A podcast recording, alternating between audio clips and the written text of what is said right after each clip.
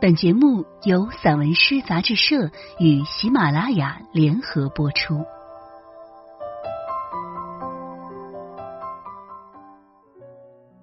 散文诗，一本可以听的杂志，纸本一样精彩哦。融媒体，阅无界。散文诗全本杂志因视频录制，可以从纸本每个作品标题旁边的二维码进入该作品及有声专辑的收听。声音及纸本实现自如切换与共享，欢迎朋友们关注散文诗杂志社公众号，进入微店一次订阅，永生拥有。我是主播燕回。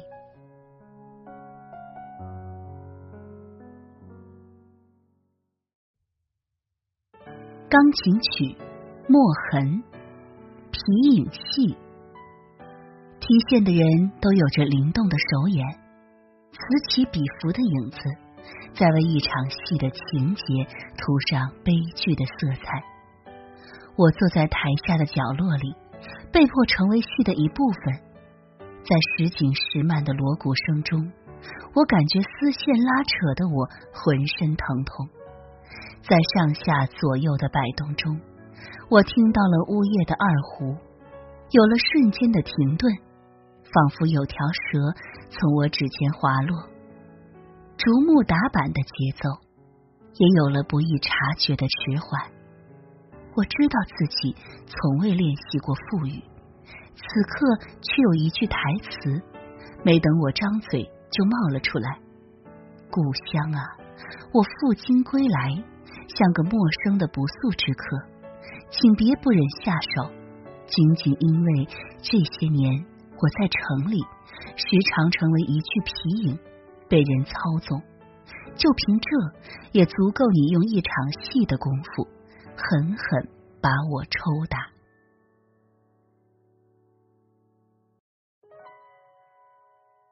雨水，雨水深入北方，离开峭崖与石壁，并不是想成为雨本身。而是让土地上的物种承接某种慈悲，像母亲坐在屋檐下，万物寂静，而我能捕捉到的是由高而低的赞美，从赞美中窥视由低而高对苍生的加冕。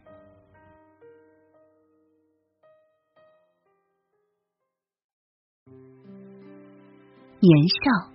在一场露天电影里映现，围布外，一个圆拖着另一个圆，投影机不仅仅只投射大渡河，还投下我逝去的虚无中难以摆脱的胎记。河边的蛙鼓震颤秧歌队的锣声，茅草屋上草的更替，是我一年中最想目睹的。井沿上打滚儿。是想让月色缝补漏洞的外衣，扎雀笼，并不是想留住黄鹂本身，而是把鸟叫一声一声的衔接，去啄食我的青涩。这一幕幕唤醒灵魂的季节，多像一次次回放的露天影像，让我抬头与扶手间，在老照片里笑与哭。故乡的樱花就要开了，方言道夫芦苇，而我在碌碌的母语里，能不能真实的嫁接这资料般的记忆？能不能成为村口儿童相见不相识的过客？格桑花，高原神物，传说神话，是缝合岔口的补丁。高原红是你平面生成的线，吸起地气与天光，蕊心吐出香气，展开夜半情，一曲祝福日月之间，天地之上。在藏区高原，不是所有人都能陷进格桑千百年承传的经典里，不是所有人都能走进格桑曲的福音美酒中。从藏西走到藏东，你必须一心向善，才能领悟大地神物的恩赐，才能从它的根与茎花脉吮吸灵魂中最纯净的部分。叶瓣儿在伸展，向曲谱迂回之边放牧牛羊。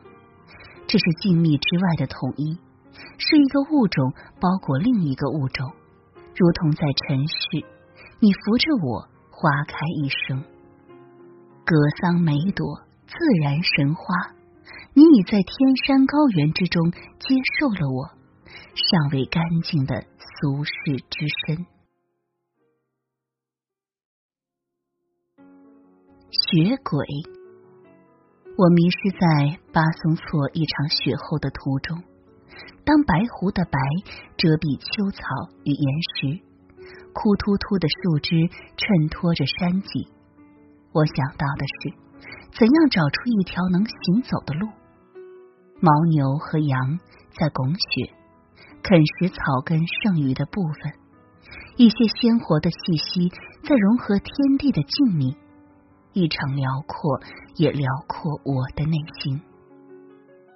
我是跟着康吉驾驶的越野车来的，越野车尾随在牛羊的后面。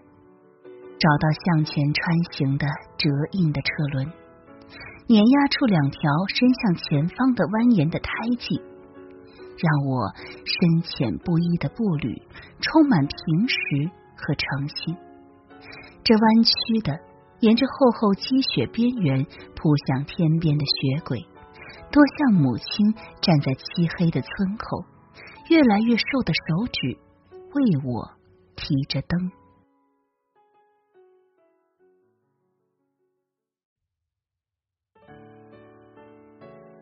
水车，这古老的物种在桦树村村南，穿着铁鞋走过一茬又一茬甘蔗田，水声滚过脚踝，我看到祖母驮着水车，为村口的路径滴下了脂油，一波又一波流进高粱根部的水，把我包围，让我在水车内部。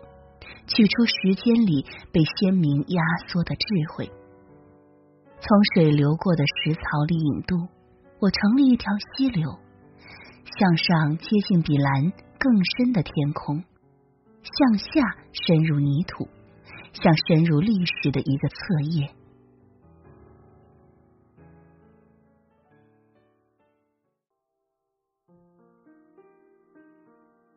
还乡。